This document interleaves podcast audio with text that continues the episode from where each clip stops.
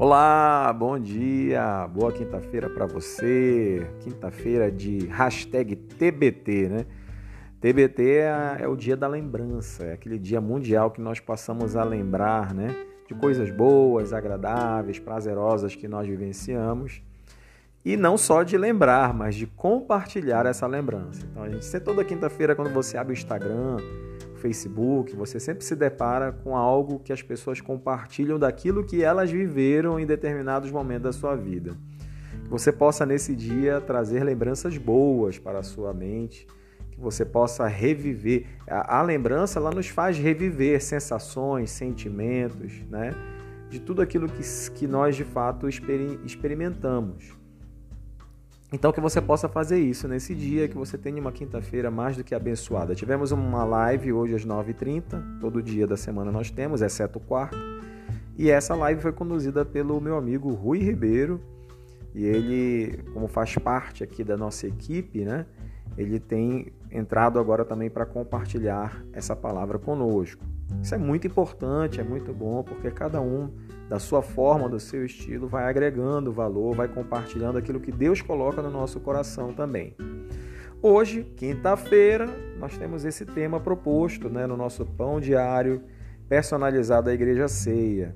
E aqui o tema é Águas Mais Profundas.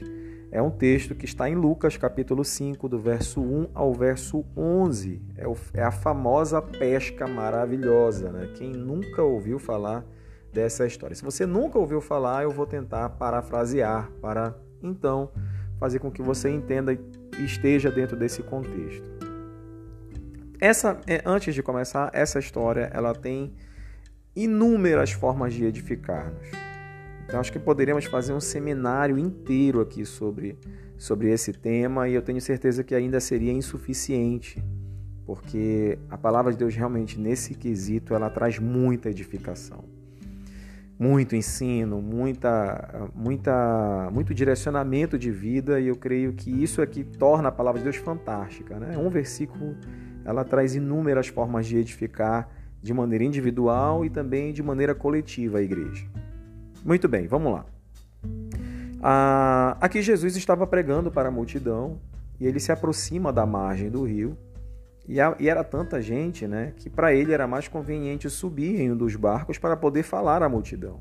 E ele pede para que Pedro cedesse o seu barco e Pedro gentilmente faz essa abre, né, a condição de Jesus subir então no barco para poder falar à multidão. Pedro e seus demais amigos pescadores estavam lá limpando as redes, depois de uma noite frustrante, né, porque eles haviam passado a noite inteira e não conseguiram pescar nada. E aí, então, Jesus começa a falar à multidão, e eu creio, né? É, porque não dá a entender, enquanto eles estavam limpando as redes, eles estavam, obviamente, ouvindo o que Jesus estava pregando para toda aquela multidão. Aí então vem aquela questão, né? vem aquela palavra de fé. Jesus ele direciona Pedro para voltar novamente ao mar, mas ir para uma, uma área mais profunda, onde havia peixe. E Pedro então ele fala: Olha, mas nós pescamos a noite inteira, não conseguimos pescar um peixe sequer. E aqui vem um ponto muito importante. São dois pontos, mas esse primeiro eu queria destacar.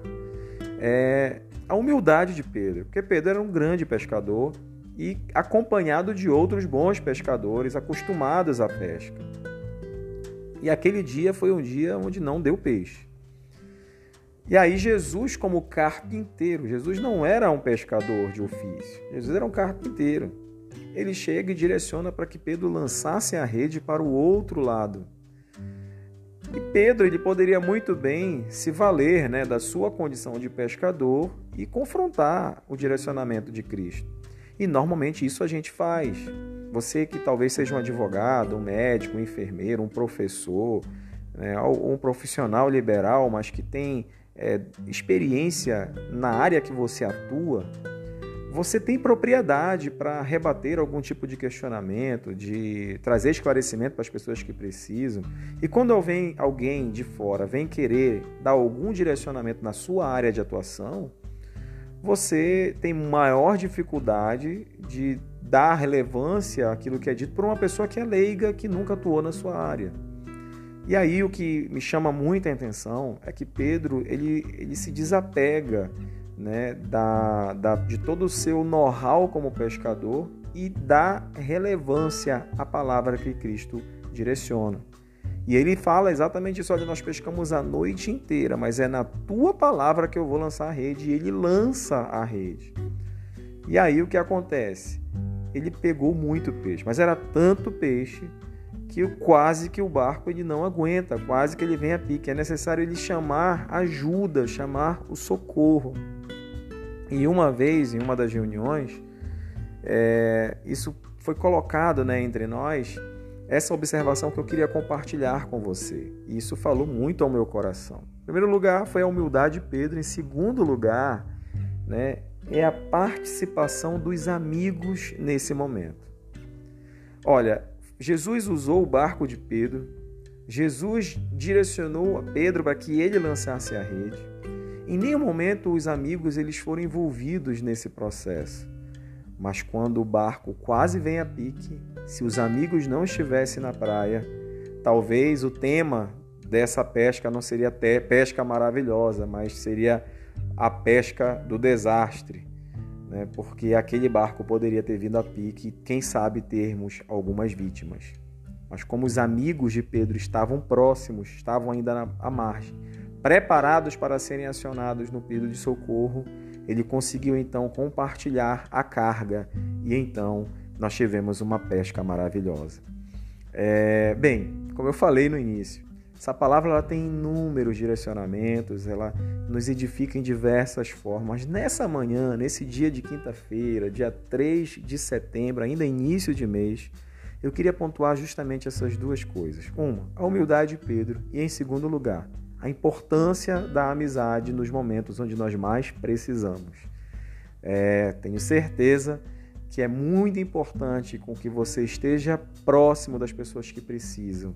E é muito importante também você contar com as pessoas nos teus momentos de maior necessidade. Que Deus abençoe grandemente a tua vida nessa quinta-feira. Estaremos juntos amanhã, na sexta-feira, em uma só voz em um só coração. Um grande abraço, até amanhã.